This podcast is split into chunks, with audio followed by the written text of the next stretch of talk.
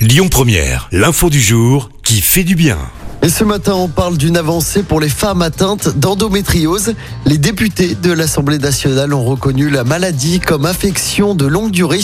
Pour se faire une idée, l'endométriose, ça touche une femme sur dix en France. Ça peut être euh, sans symptômes, mais ça peut aussi créer des douleurs intenses et des règles abondantes. Alors concrètement, qu'est-ce que ça change? Eh bien, ça va permettre de prendre en charge la maladie à 100%.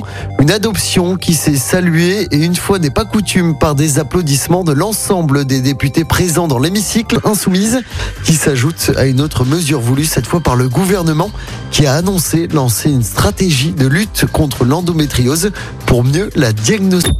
Écoutez votre radio Lyon Première en direct sur l'application Lyon Première, lyonpremière.fr et bien sûr à Lyon sur 90.2 FM et en DAB+. Lyon Première